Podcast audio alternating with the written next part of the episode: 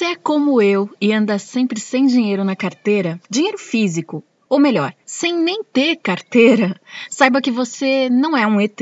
Pelo contrário, esse tipo de comportamento vai ser cada vez mais comum. Fazer qualquer tipo de pagamento ou operação financeira por meio do celular está cada vez mais se tornando um serviço consolidado no Brasil. É claro, quando a gente fala de grandes cidades como Guarulhos, como São Paulo, e a tendência é de que com a chegada do Pix, isso seja ainda mais acessível e vantajoso, não só para os bancos, mas para todos os usuários barra clientes também. Mas antes, não, nós não estamos sendo patrocinados por um banco para poder te contar isso. Porque o Pix não é um serviço de um banco apenas, mas é um tipo de serviço que vai ser ofertado por vários bancos. Alguns desses bancos já estão sugerindo que os clientes se cadastrem em um sistema chamado de Diretório de Identificadores de Contas Transacionais, ou apenas DICT, como a gente pode chamar.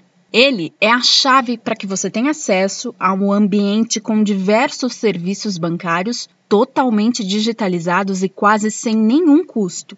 De transferências a pagamentos em estabelecimentos comerciais, para pessoas físicas, entre empresas, para prestadores de serviços, ou seja, é para todo mundo. Quem utiliza uma conta bancária? Parece complicado, mas não é. E para te explicar, o que será o sistema de pagamento instantâneo do Banco Central do Brasil, previsto para funcionar a partir de novembro deste ano, convidamos um especialista. O podcast A Pauta é prestação de serviço e nós recebemos um consultor do mercado financeiro formado em ciências contábeis, que foi professor universitário de matemática financeira, não opera na bolsa, mas sabe tudo sobre como funciona a B3, e ele permeia o campo das instabilidades políticas e do humor instável do Deus Mercado. Eu sou Marcela Vasconcelos e chamo para essa conversa Alberto Furtado. Ele gosta de ser chamado de Fred, porque tem aí no nome Frederico. Ele é da CRK Tecnologia, especializada em soluções financeiras integradas. Seja muito bem-vindo ao 11º episódio do podcast A Pauta, do Guarulhos Online. Hoje é sexta-feira, 4 de setembro de 2020. E nós gravamos essa conversa dois dias antes, na quarta-feira, 2 de setembro. E você ouve a partir de agora. Vamos juntos? A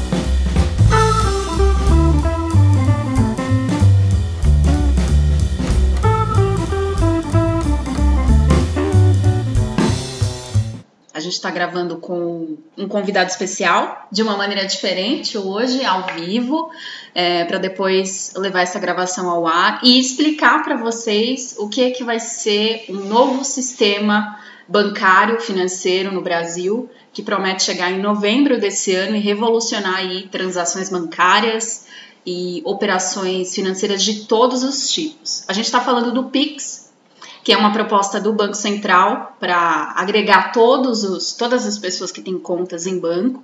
E para isso a gente trouxe um especialista um analista do mercado financeiro, Alberto Furtado. Prazer estar, estar com vocês aqui para falar sobre o Pix, que de fato é algo inovador, que o Brasil está lançando a partir de novembro. São as liquidações feitas diretamente entre os usuários e os correntistas, que vão trazer agilidade, vão dar uma dinâmica de pagamentos que nós não temos hoje, possibilitando diminuição de custo nos pagamentos, é, possibilitando uma maior abrangência da bancarização da população de uma maneira geral e que promete que vai trazer uma estabilidade no meio de pagamentos, onde tanto o pagador como o recebedor vão ter mais segurança, tanto na liquidação financeira, como mais segurança também contra fraudes e outros eventos que acontecem hoje com maior frequência. Bom, para a gente entender, Alberto, o que, que é o PIX? Por que, que o Banco Central resolveu lançar o Pix em 2020? Como é que tem sido o desenvolvimento desse projeto? Que tecnologia é essa que promete revolucionar uh, o sistema bancário no Brasil? Então, a primeira pergunta, o que é o Pix? Então, o Pix, é, apesar de parecer complicado, ele é muito simples. Ele é a possibilidade de uma pessoa fazer um pagamento por uma outra pessoa, pode ser aí pessoas físicas ou jurídicas, não interessa a natureza do tipo de pessoa que estamos falando, mas a possibilidade de fazer pagamentos de formas mais fáceis do que, por exemplo, pagar um boleto bancário, do que, por exemplo, agendar um pagamento dentro do seu banco para um boleto futuro. Então, ele possibilita que esse pagamento seja feito de uma maneira online, em tempo real, com um tempo máximo de liquidação de 10 segundos. Então, o Pix, na verdade, ele traz uma dinâmica mais rápida e mais ágil para os pagamentos. Bom, por que, que essa tecnologia só está entrando agora? O Banco Central do Brasil ele vem trabalhando já há muito tempo com relação à segurança dos meios de pagamentos no Brasil. Tivemos em 2002 o advento do SPB, que é o que nós conhecemos até hoje como as TEDs, né? as TEDs que fazemos aí entre os correntistas, que já trouxe para o meio de pagamentos brasileiro uma relação entre segurança e agilidade. Porém, o Pix ele vem para melhorar isso daí, ele vem para dar mais agilidade. E o Banco Central esperou ter toda uma camada tecnológica necessária para isso. Se nós lembrarmos, né, quem puder lembrar em 2002, quando uh, as TEDs entraram através do SPB, o mercado ainda era carente em termos de tecnologia, não existia smartphones, a rede de internet ainda era muito fraca. Então não daria para você pensar em ter uma agilidade como agora vai ser oferecida com as tecnologias que tinham no passado. Então a evolução tecnológica, a quantidade hoje de smartphones que tem no mercado, que a população tem acesso, né, as bandas de internet que estão cada vez melhores, já estamos indo para G5 atualmente. Então todo esse conjunto tecnológico, os meios de comunicação através das redes sociais, WhatsApp, Instagram, tudo isso formatou a possibilidade do Banco Central criar esse ambiente chamado PIX, que nada mais é do que um ambiente virtual onde essas transações são feitas através de camadas de redes sociais. Então, é, não era possível ter essa agilidade sem ter toda essa tecnologia, todo esse amparo dessa tecnologia que temos hoje. Então, o PIX ele é um projeto que já vem sendo estudado há dois anos. O Banco Central, há dois anos, lançou o projeto, começou os estudos e vai entrar agora em novembro em produção é, utilizando toda essa camada tecnológica de comunicação que nós usamos no dia a dia. WhatsApp, Facebook, Instagram. Então, baseado em toda essa camada tecnológica, é que o Pix foi feito e que vai funcionar com essa agilidade toda de comunicação que nós estamos, que os bancos já estão divulgando no mercado. Quer dizer, parece que é difícil, mas não é. Porque na prática, a gente pensar ah, é um sistema tecnológico, mas na prática é vai chegar uh, no usuário final, que é o cidadão que tem ali o, a sua conta, e hoje as pessoas estão fazendo o uso das fintechs, né, que são os bancos digitais, que tem já uma, é, uma cobrança de tarifa quase zero, uh, e o Pix vem justamente para oferecer um ambiente cada vez melhor para o cara final. Quer dizer, na prática não vai funcionar só para o MEI, para o empresário, o cidadão comum que tem a sua conta também vai ser beneficiado por essa diminuição ou é, zerar essas taxas que são cobradas hoje para fazer operações como TED e DOC. Exatamente, Marcelo. É, uma comparação boa no nosso dia a dia, o que, é o Pix? Então a gente pode fazer uma comparação dizendo que o Pix é o WhatsApp do mercado financeiro. É, veja bem, quem se beneficia, se beneficia do WhatsApp? Não é só o empresário. É, quando você precisava mandar um recado há 10 anos atrás com um amigo seu, como que você fazia?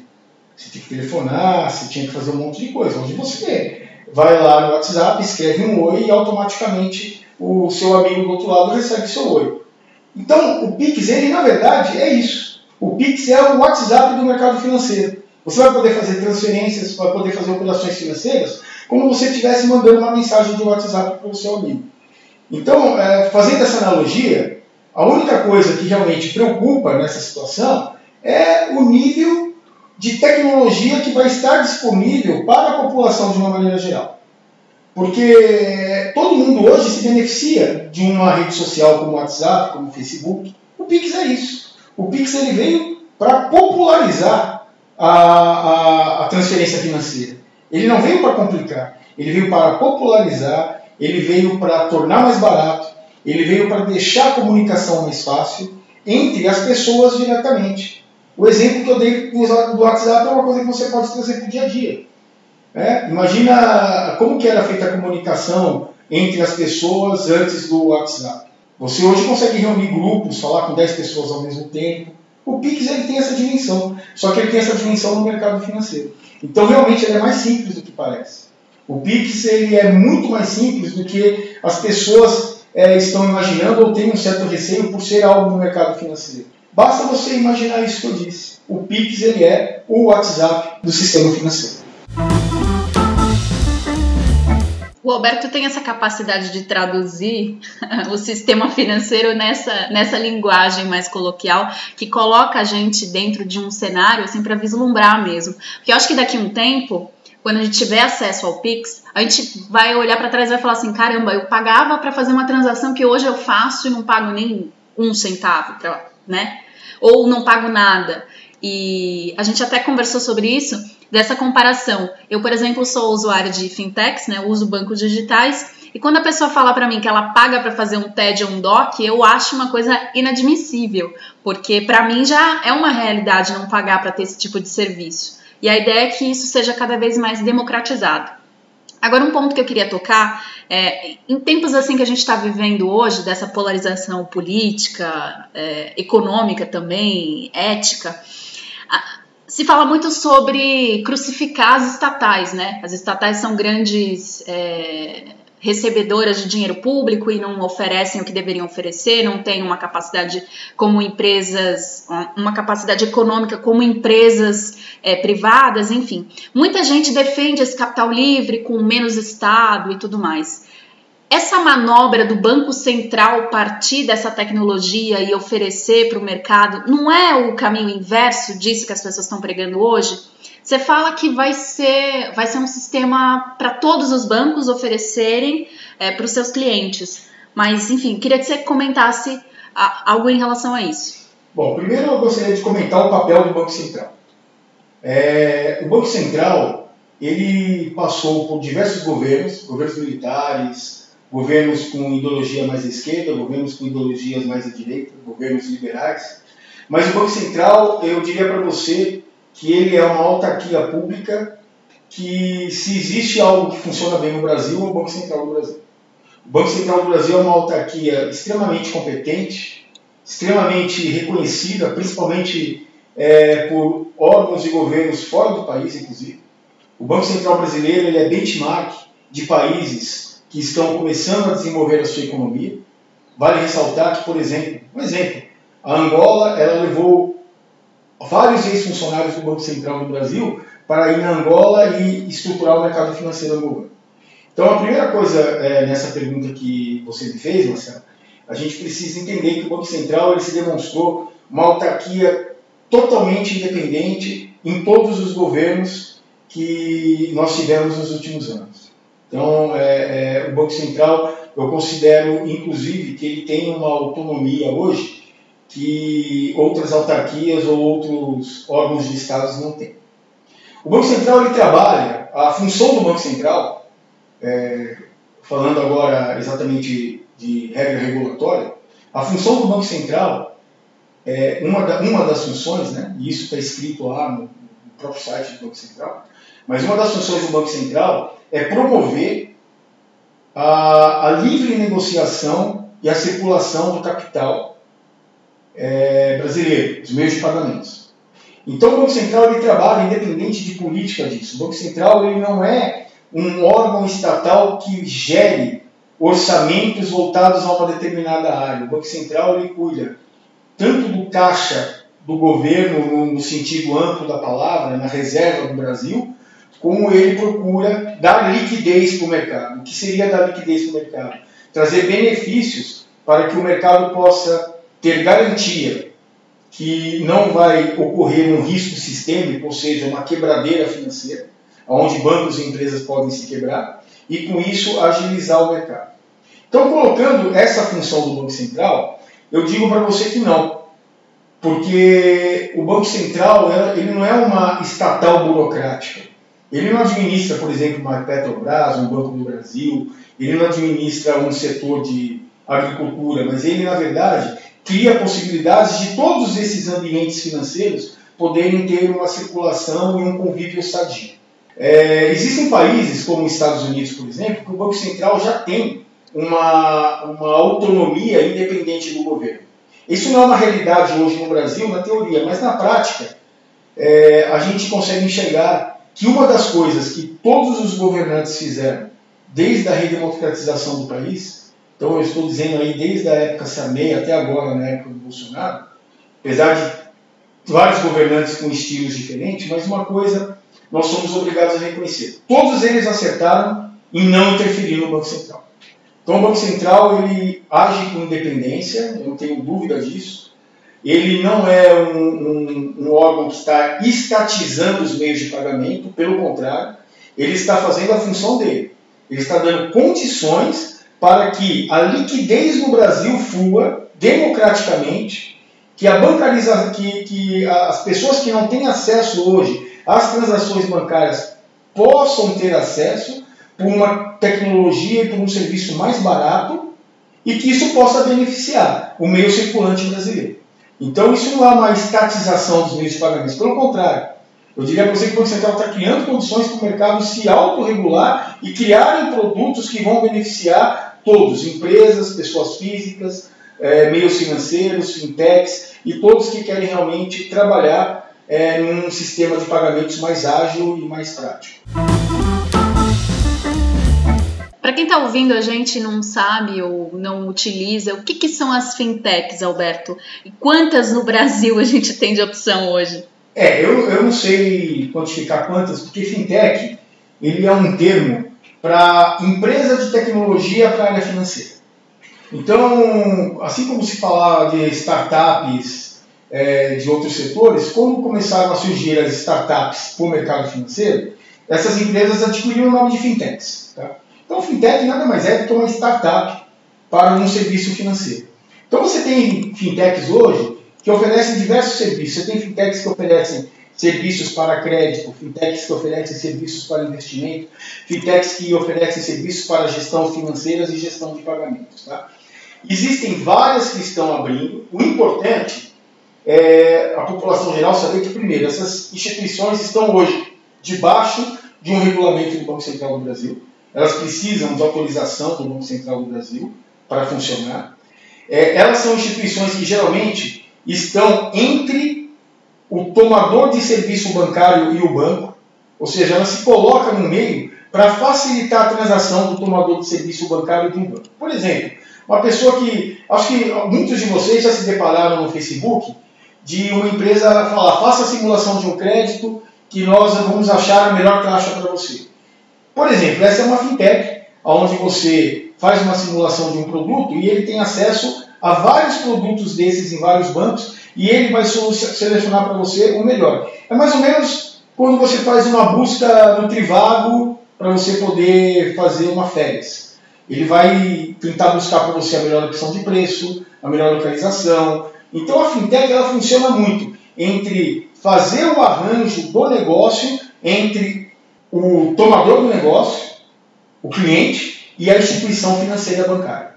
Mas a fintech é uma realidade hoje e ela traz uma concorrência bem legal para o mercado, porque ela oferece produtos com taxas muito mais em conta, muito mais baratas, porque eles estão num meio ambiente tecnológico muito evoluído, onde eles podem fazer é, um custo operacional muito mais barato para o cliente final ter uma taxa mais barata no caso de tomar um crédito, ou uma taxa melhor no caso de um investimento. Bom, uh, fiz uma pesquisa rápida aqui, um estudo de 2019, fala que são mais de 550 fintechs no Brasil. Deve ter aumentado esse Ah, não, com certeza tem muito mais. É, o que uh, é importante diferenciar, Marcelo? Então, por exemplo, você pode ter uma financeira, que é uma fintech. Você pode ter um banco digital, que é uma fintech. Agora, você pode ter uma empresa de tecnologia, que é uma fintech, que não está debaixo de um guarda-chuva regulatório do Banco Central, que presta serviço para uma instituição que está abaixo desse guarda-chuva. Então, resumindo, o que eu quero dizer é que você pode ter uma empresa fintech que é um banco, ou você pode ter uma fintech que presta serviço para um banco e está fazendo a conexão entre o, o, cliente e o banco. Então, com certeza, nós temos muito mais de 550, não tenho dúvida disso. É, existe a, a, a, coisa que a gente também já tinha comentado isso antes. É, as fintechs trouxeram uma, uma operação com todos esses benefícios que fizeram os bancos tradicionais também se adaptarem a isso. Foi esse, esse movimento, a fintech existe, o, o, cara fecha a conta dele ou deixa de usar a conta dele num banco tradicional, vai para esse ambiente em que para ele é muito mais vantajoso, sobretudo pelo ponto de vista das taxas, e, e aí isso faz os bancos repensarem em novos produtos que atendam e cheguem até esse cliente também? Com certeza, não, não faz só os bancos repensarem em novos produtos, como faz os bancos repensarem em toda a sua estrutura de atendimento ao cliente. Nós temos bancos tradicionais, que acho que eu não, não vou falar o nome para não vou fazer propaganda. Não, por favor. Mas nós temos bancos tradicionais grandes que montaram outra estrutura de banco digital para começar a atender esse cliente. É mais ou menos assim, ah, não adianta eu tentar mudar a cultura do banco que eu já tenho, mas eu vou abrir um outro com uma cultura nova e com o tempo eu vou migrar isso para essa cultura nova. Muitos bancos grandes, né, de varejo, do mercado, têm feito isso, porque eles já nasceram numa estrutura antiga. Né? Então, é, é, é, mais ou menos, eu vou dar de novo o exemplo da telecomunicação, porque é um exemplo bom. É, antes de surgir o WhatsApp, a, a possibilidade de você fazer é, conversa gratuita pelo WhatsApp, pelo meio de voz, as, as empresas de telefonia tinham produtos bem destacados, né? Caros, que era o único jeito que você tinha. O que está acontecendo agora? Hoje você basicamente não precisa pagar tarifa para conversar com uma pessoa. Então as empresas de telefonia estão tendo que se remodelar. Estão tendo que se remodelar, estão tendo que oferecer novos produtos, porque os clientes vão naturalmente migrar para as tecnologias, para os meios sociais que oferecem a mesma coisa de graça. A mesma coisa aconteceu com os Correios. Né? É, quem manda carta hoje em dia? Né? Existe uma função do Correio. Mas você não precisa mais colar um envelope, mandar a carta. Então os bancos também vão sofrer a mesma transformação. Com o aparecimento dessas novas tecnologias e das fintechs, os bancos grandes tradicionais, com certeza, não só estão repensando, como já estão modificando como vão tratar os seus clientes. Hoje, uh, um cliente dificilmente aceita pagar um valor de tarifa para um serviço que ele encontra de graça é, no mercado. Então, é aquele exemplo que eu dei da comunicação. A gente consegue hoje conviver só com uh, um, aplicativo que dá a possibilidade de mandar mensagem e falar de voz de graça? A gente consegue. Né? É, e as empresas de telefonia acabaram? Não, elas não acabaram. Elas vão ter que remodelar, vão ter que repensar o seu, a sua maneira de serviço. Assim vão acontecer, vai acontecer com os bancos tradicionais também. Bom, a gente está falando isso não, justamente nessa conversa aqui, justamente no dia em que o Brasil é, divulgou e passa a, a colocar para circulação a nota, a nova nota do real brasileiro, né? Que é de 200 reais. Tem aí o lobo guará como bicho escolhido para poder fazer parte aí desse marketing todo. É, vivendo esse momento assim de ter uma nota de 200 reais agora, é, ontem a gente, ontem terça-feira a gente até publicou uma matéria no, no Guarulhos Online a respeito de, de uma queixa muito frequente, por exemplo, dos lojistas, dos comerciantes, que é a falta de troco. Então as pessoas se perguntam como é que eu vou trocar agora, né? Cada vez notas mais altas, enfim. É, que tipo de estratégia é essa para poder lançar essa nota? A essa altura do campeonato. É, no momento em que você está discutindo uma tecnologia que vai facilitar pagamentos online, por meios digitais, enfim. É, e já adianto, quero que você responda também. O dinheiro em papel vai acabar? Então, a gente tem que olhar essa pergunta sua, Marcela, em três prismas diferentes. O primeiro prisma, político. O segundo prisma, econômico. E o terceiro prisma é realmente essa questão dos ambientes de pagamento que estão se criando. Então, vamos falar primeiro, bem rapidamente, dos dois primeiros, que é nosso foco. Prisma político. Bom, entendo que há muito tempo não se emite uma, um papel moeda no Brasil, e se emitir um papel moeda também tem uma conotação política, tem um marco. Olha, é, esse papel moeda está emitido aqui na época do presidente X. Okay? Até porque é difícil, é muito difícil desassociar esse ambiente político do ambiente do econômico. Do ambiente econômico, exatamente. Então, existe um ambiente político para a emissão dessa moeda. Ok. Existe um ambiente econômico. que, de fato, há muito tempo o Brasil não emite um novo tipo de papel moeda. A nota de 100 reais já é considerada uma nota de valor alto para manutenção de troco e tudo mais, mas o Brasil é muito grande e existem transações financeiras que ainda são feitas em dinheiro, ainda existe uma quantidade pequena da, do trânsito do dinheiro, então isso facilita. Isso também traz é, um fator econômico, econômico muito importante, que é o valor do papel moeda. Uma nota de 100 reais hoje não vale a mesma coisa que quando ela foi emitida há mais de 10 anos atrás.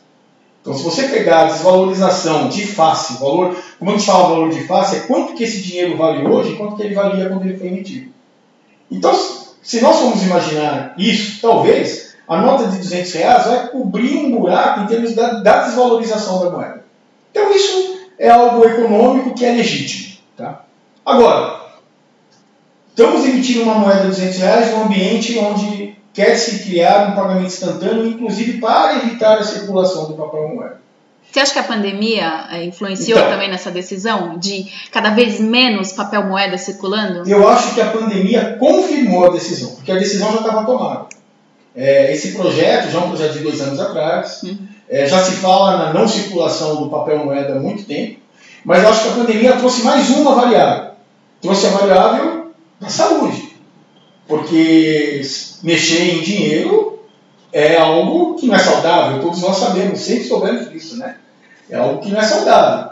E eu acho que isso foi mais um fator positivo com relação a toda essa preocupação em diminuir o meio de circulação brasileiro. Agora, vamos para o último aspecto, tá? A relação de estamos criando um meio ambiente para facilitar troco. Veja bem, qual que é a grande dificuldade hoje que você encontra no comércio de você pegar o seu cartão de débito e pagar um cafezinho de 3 reais. O comerciante, ele aceita, mas ele não gosta, porque ele paga uma tarifa em cima daqueles 3 reais. Inclusive existem, existe uma prática ilegal, mas que a gente sabe que existe, de alguns comerciantes cobrarem uma taxa se você for pagar no cartão de débito. Isso é uma prática ilegal, mas a gente sabe que, que existe. Por quê? Porque eles pagam tarifas. O que o Pix vai proporcionar com relação a isso. O comerciante vai ficar super feliz em receber o cafezinho de dois reais através do Pix, porque ele não vai ter custo. Ele não vai precisar te dar troco. Ele não vai precisar é, mexer com papel moeda e deixar dinheiro no caixa dele com risco, inclusive, dele ser assaltado. Então o Pix ele traz exatamente esse benefício. O benefício da utilização dele com um comerciante feliz por estar vendendo para você um cafezinho de dois reais pelo Pix porque ele vai ter um custo de transação zero ou próximo de zero. Então, é, é, é, o incentivo para usar o Pix sempre vai existir. Inclusive, vai começar a existir por parte do comerciante. É capaz de ele querer começar a cobrar mais caro de você se você não pagar em dinheiro. Agora, o dinheiro vai acabar? Eu acho que a tendência, eu acho não, eu tenho certeza, que a tendência da circulação do dinheiro é diminuir muito. Não tem, isso não é um caminho que não tem volta. A circulação do dinheiro vai diminuir muito. E o dinheiro o, em papel. O dinheiro em papel. E do dinheiro plástico também, do cartão também. Porque não vai fazer sentido você ter um cartão de débito. Porque você vai estar com um pagamento no seu celular, na sua carteira. Não vai fazer sentido você ter um cartão de crédito, visto que o Pix ele vai poder te proporcionar produtos de crédito em meios de pagamento também. Quando a gente fala desses meios de pagamento é, digitais por meio do celular, é, eu acho que a pandemia também nesse aspecto trouxe aí com por meio do auxílio emergencial, né, que é um produto, digamos assim, estatal que foi distribuído uma renda distribuída para as pessoas é, que se adaptaram a usar aquele cartão específico ou os meios de pagamento via QR Code. Eu acho que isso já facilitou que as pessoas entendessem é, que esse é o caminho. Mas como você tinha comentado comigo em outra ocasião, uh, não é só por meio do QR Code que você vai poder fazer pagamentos, mas por meio de qualquer outra é, funcionalidade nesse, nesse mesmo, nessa mesma toada. É, a partir de novembro, o Pix começa a funcionar. Mas os, os bancos, é, alguns bancos já estão oferecendo um pré-cadastro. Eu quero comentar aqui que na semana passada, um a publicidade revirou aí no Brasil com a volta da Ana Paula Arósio para televisão, justamente para fazer uma propaganda do banco X, que eu não vou mencionar aqui. Inclusive o produto é X, né? É, que ela faz a propaganda lá do SX. É, como algo inovador, enfim, que vai revolucionar e que o, banco dá muito a cara, é, o marketing do banco dá muito a cara de que o produto é do banco, quando não é. Ele está oferecendo aquele produto para que o cliente se cadastre. E tenha acesso. Tenha acesso a essa chave de segurança. Eu queria que você comentasse sobre a chave. Então, que vai funcionar a partir de novembro. E aí eles vão dar, acho que o mês que vem, né? Já o acesso ali para o cara se ambientar. Sim, é isso? Sim. E a partir de 16 de novembro, se não me engano, o Pix entra em produção e no começo de novembro existe já um, digamos assim, uma homologação do ambiente. Uh, é importante, você tocou um assunto bem interessante, Marcelo, o Pix ele não é um produto de um banco, tá? ele é um produto do sistema financeiro, ele é um produto do Banco Central. Tá? É um produto é, do Brasil. Do Brasil. Parece um slogan de, de estatal, justamente, mas é, é, é um, mas produto, é. é. um, produto do mercado e das pessoas é. no Brasil. O que vai diferenciar um banco do outro é o nível de serviços que os bancos vão oferecer para os seus clientes. Porque a partir do momento que os clientes têm acesso ao Pix, é, no futuro vai existir um outro movimento chamado Open Banking, que não é agora, não vou entrar muito nesse assunto, senão vai confundir a cabeça do pessoal, mas no ano que vem já existe a legislação de entrada do Open Banking que vai possibilitar o cliente ser dono dos dados dele e poder transacionar em qualquer banco do sistema financeiro. Então, a jogada de marketing foi inteligente, é, de fato, parabéns ao, ao, ao banco, mas esse cadastro, todo Todos os usuários do mercado financeiro, do sistema financeiro, vão ter que fazer em seus bancos. Esse cadastro, ele é um cadastro que foi é, obrigatório pelo Banco Central, porque é esse cadastro que vai identificar o usuário desse grande ambiente chamado PIX pelo Banco Central. É um cadastro que tem um nome é, chamado DICT, é um nome técnico desse cadastro, que é aonde o Banco Central vai identificar a transação que e vai dar aquilo que o mercado hoje tem chamando, vem chamando de assinatura digital. Na verdade, esse cadastro é a sua assinatura digital dentro desse ambiente chamado Pix. Então, não só do banco que está fazendo a propaganda, mas de qualquer banco que você seja correntista, você tem que ir lá e se cadastrar nesse meio ambiente. Parabéns aos bancos que estão já fazendo a sua propaganda, que já estão se adiantando, isso faz parte do mercado, isso é bom faz parte do, do, do livre mercado e, e, de fato, os bancos vão ter que oferecer os melhores produtos para os seus clientes, porque a, a, você vai ter a possibilidade de alcançar isso em outras instituições de uma maneira muito fácil.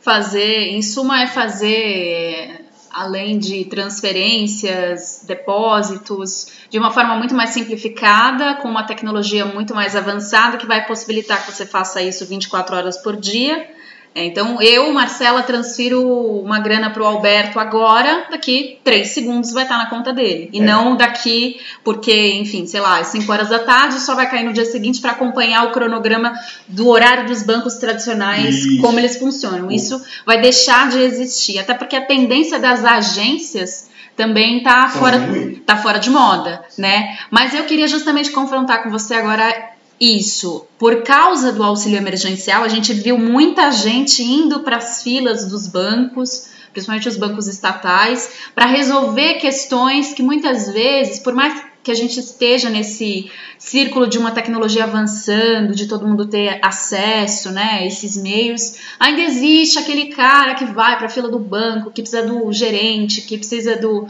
do o pessoal até brinca nesses canais de internet do Sid Nelson, que é o gerente do banco, né, é, para resolver os problemas. Mas assim, como driblar também, como fazer que essa tecnologia chegue para essas pessoas para que não, a gente não tenha mais isso, porque, primeiro, a gente está vivendo uma pandemia, então a ideia é não, não ir para a fila do banco se aglomerar para resolver as coisas, a ideia é justamente resolver ali, mas nem sempre a tecnologia consegue suprir é, essas demandas, essa dificuldade que as pessoas têm.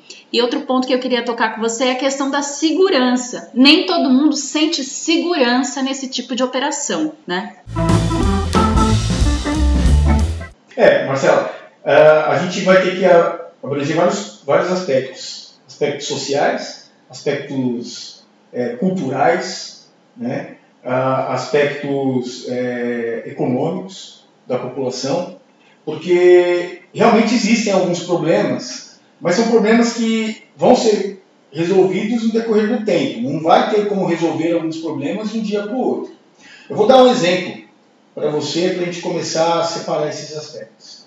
Aposentadoria. Há quantos anos que os aposentados já recebem com cartão e podem sacar o dinheiro a qualquer instante? Quando você passa 8 horas da manhã numa agência bancária, quem está que tá na fila? Os aposentados. Não estou falando mal.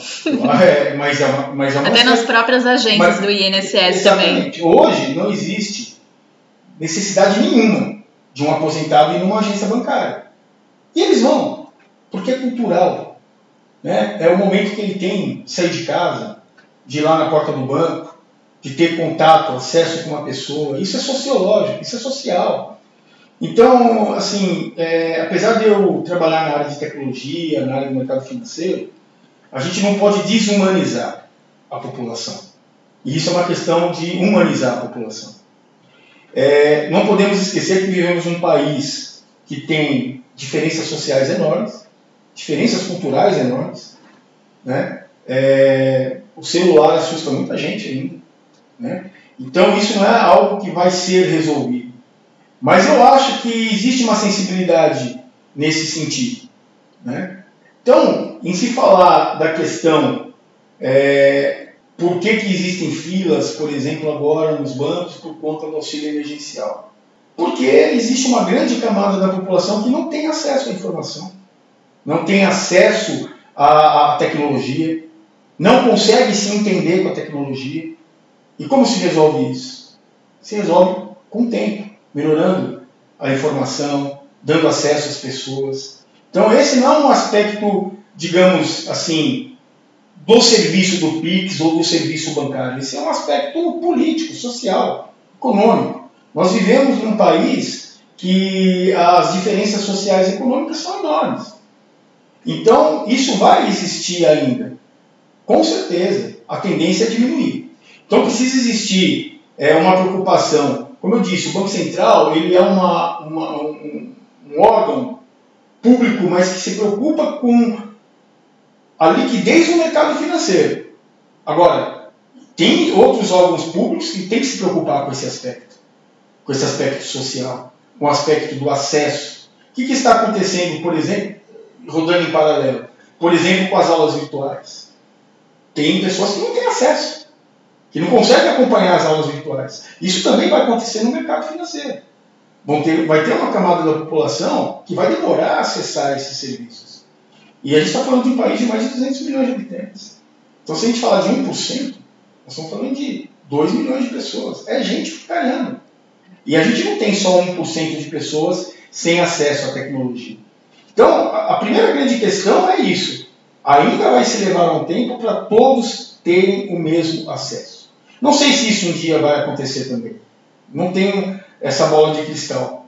É, porque isso depende também de políticas de governo. 99,9% da população, população vai, vai ter acesso. Eu não sei. Tá? Então, é, uma das questões que você me fez é essa. Por quê? Porque as pessoas não têm acesso. É como uma pessoa, um morador de rua, por exemplo, que tem direito a um benefício desse vai conseguir se cadastrar no telefone celular. Não é verdade? Verdade. Então, a, a questão do acesso à política pública é algo que tem que ser visto, tem que ser pensado. Então, mas isso não é o Banco Central. Isso é outros setores do governo. Né? Essa é a primeira questão. Então, a segunda questão, você falou essa questão do, né, da necessidade, então vai continuar existindo, porque vai continuar existindo gente que não vai ter acesso. A outra questão que você me perguntou, Marcelo? Era a coisa das agências mesmo. Ah, sim, né? das agências. Bom, assim, é, pode ser que eu tenha um monte de bancário agora que pode me xingar na hora que ouvir o que eu vou falar. O sindicato dos bancários. É, do qual é uma categoria que eu fiz parte foi meu primeiro emprego, 14 anos de idade no banco. E tenho muito orgulho de ter sido bancário é, e admiro muito essa categoria. Dúvida. O que eu estou falando aqui não é nada é, negativo para a categoria bancária. O que eu estou dizendo aqui é que é, o mundo mudou, né?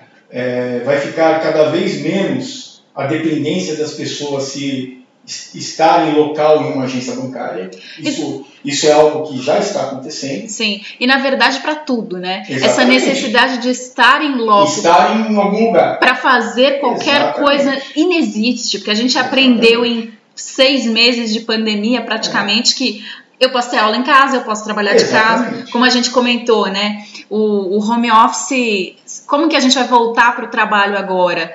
Com um sistema em que antes as pessoas duvidavam, ah, será que o home office eu vou conseguir ser produtivo, né? Trabalhando de casa? A gente provou que sim.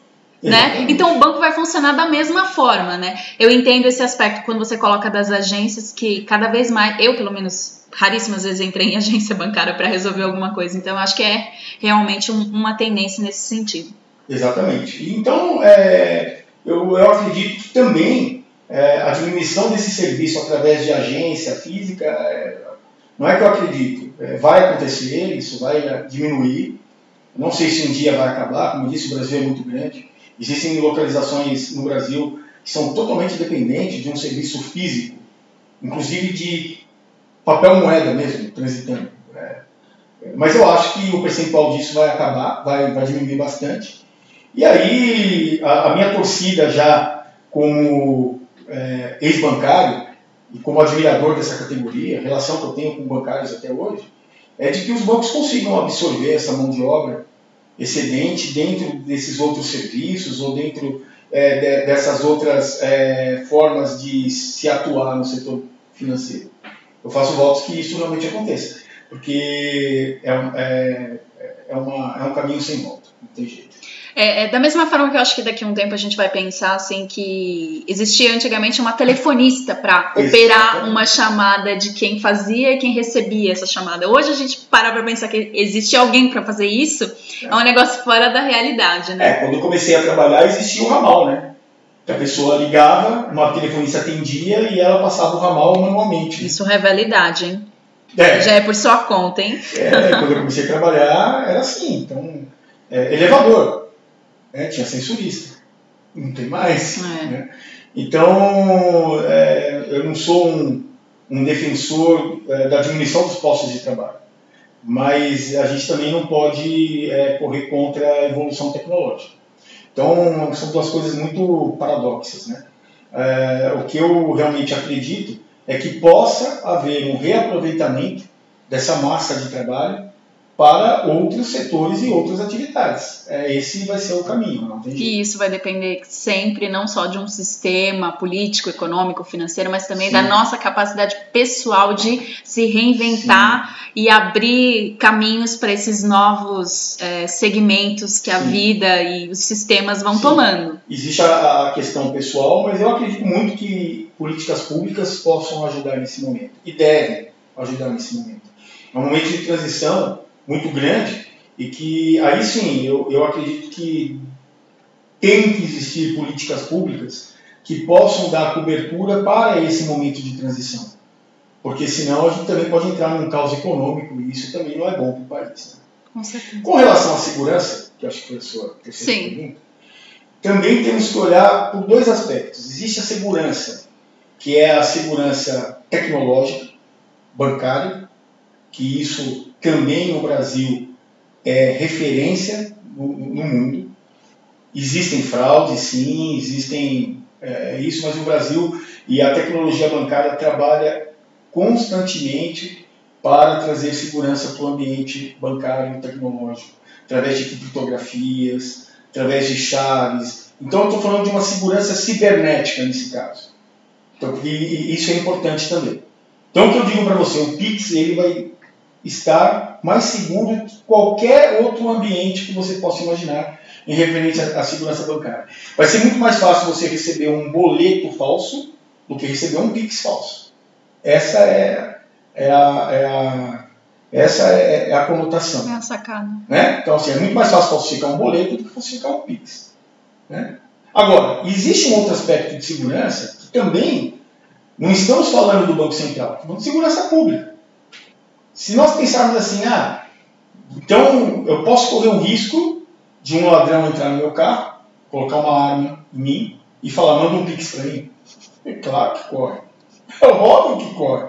No Brasil, tudo pode acontecer. O risco que você corre hoje de um ladrão te colocar no porta-mala do carro e andar com você sacando dinheiro no banco 24 horas. Então, o Pix ele não criou um ambiente inseguro. O ambiente inseguro, no sentido de segurança pública, ele já é uma realidade.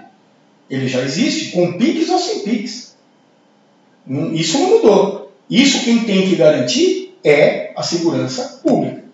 Agora, o ambiente cibernético, fraudes, é, que você possa ter. Roubo de dados, eu acho que é um tema que a gente está. Isso. Que a gente está vivendo muito, as pessoas questionando, né? Exatamente. Isso, eu garanto para você que o ambiente do Pix é muito mais seguro do que o ambiente que você tem hoje. Muito mais seguro. Existe um outro tipo de fraude que acontece muito, que também não é um ambiente tecnológico, é engenharia social. Engenharia social, ou seja, aquele método que o fraudador arruma para poder te enganar. Isso não é tecnológico, né? Isso é fruto de uma educação que a Febraban, que os bancos têm dado. Olha, se alguém ligar pedindo o seu, seu dado, não passa. Saidinha de banco, golpe, de banco. golpe do motoboy, tanta o coisa. golpe do motoboy, recentemente, uma amiga minha aqui de Guarulhos, né, é, teve um prejuízo por conta de um telefonema que diziam que a filha dela estava presa e que o motoboy ia passar lá para pegar o dinheiro. Passou e pegou. Então essa é a fraude social. A fraude social, ela já tem que ser fruto de muita propaganda e educação também, né, por parte tanto das instituições privadas como do governo também, para evitar essas fraudes, né? Então, como eu disse, segurança são três aspectos, né? O aspecto cibernético, que é fraude de um, de um hacker entrar no seu Pix ou na sua conta, que existe isso hoje, mas isso vai ser muito mais difícil de acontecer nesse ambiente do Pix. Então a segurança cibernética está muito melhor do que antes. Então esse é o tipo de fraude que eu acho que é, vai ser muito mitigada. Vai acontecer ainda? Vai, mas com, com, cada vez com, com menos quantidade. Existe a segurança pública, que não tem como você mitigar. Hoje você está inseguro. Então hoje um bandido pode fazer uma saidinha, ele pode te sequestrar, é, fazer um sequestro relâmpago, pegar, mandar você passar o cartão numa agência, mandar você fazer uma transferência para ele. Então o Pix, na verdade, ele não vai facilitar o bandido que faz isso. O bandido já faz isso. A única coisa que ele vai poder fazer é em 10 segundos. é só essa a diferença. É. Então isso é segurança pública. Isso requer investimento em segurança pública. E existe a questão da fraude social, que aí é uma questão de educação, eu acho. Não me leve a mal, não estou falando de educação escolar, nem nada. Né? É, é, é, fazer propagandas para a população Educativo. se prevenir. Sim. Fazer campanhas, olha, continuar reforçando, não passe seus dados, se alguém pedir, se ligar, falar que é do banco, que é o que a gente sempre está ouvindo e muita gente ainda, infelizmente, cai nesses golpes. Por isso, então fica o alerta para você que está ouvindo, tomar cuidado com esse tipo de operação fraudulenta que pode de alguma forma ser é, estranha para você, que está fora da sua realidade. Se alguém da sua família foi sequestrado, primeiro passo, liga para a pessoa para saber se ela realmente foi sequestrada antes de fazer qualquer tipo de depósito, é, qualquer tipo de trans, transação bancária. É, prezar por essa segurança, é, enfim, que a gente espera que todo mundo tenha. No mais, você pode acompanhar aí os nossos canais, estamos no guarulhosonline.com.br e também nas redes sociais. Obrigada, Alberto. Muito obrigado, eu agradeço a oportunidade. Sempre é bom poder contribuir para esclarecer a população né, das coisas que estão acontecendo no mercado financeiro. E eu agradeço a Marcela e o Guarulhos Online pela oportunidade. É isso aí. Esse foi Alberto Furtado, consultor do mercado financeiro, esclarecendo o que vai ser o Pix, quais são as expectativas desse serviço que vai revolucionar aí o sistema bancário aqui no Brasil a partir de novembro. Que você tem achado do nosso podcast? Dê sua opinião. Lá no meu Instagram, marcela.vasconcelos, o direct está aberto para você manifestar aí o que você tem achado do nosso podcast. Você pode mandar também lá no arroba Guarulhos Online. Além do Instagram, a gente está em várias outras redes sociais que você também pode participar, mandando aí as suas sugestões, críticas, dúvidas, Você pode mandar um e-mail para a gente também no redação guarulhosonline.com.br. A gente também te ouve e te lê por lá. Super obrigada por você que tem nos ouvido durante todas essas semanas. A você que dá suas sugestões de alguma forma, por alguma mensagem, por algum canal, quando as pessoas me encontram. A cada episódio a gente tenta é, melhorar um pouquinho para que seja mais legal de fazer e para que seja mais legal de você ouvir também. E aprender alguma coisa, absorver alguma coisa importante. Aqui a gente é sempre pautado pelo que o jornalismo pede, né? Uh, apuração, informação esclarecimento. Então a gente traz pessoas que têm as suas impressões, mas que vêm também mostrar e demonstrar algum tipo de esclarecimento para a gente entender tudo que está por aí, toda, toda essa gama de notícias que muitas vezes passam pela gente, mas que a gente não consegue absorver aquilo que elas querem dizer para nós. Para isso a gente precisa de análise, de interpretação e é o que a gente tenta fazer por aqui. A gente segue junto lá no guarulhosonline.com.br, sempre com um conteúdo diverso, interessante, feito para você. Se cuida, não se descuida. Até o próximo episódio desse super podcast. Tchau, tchau.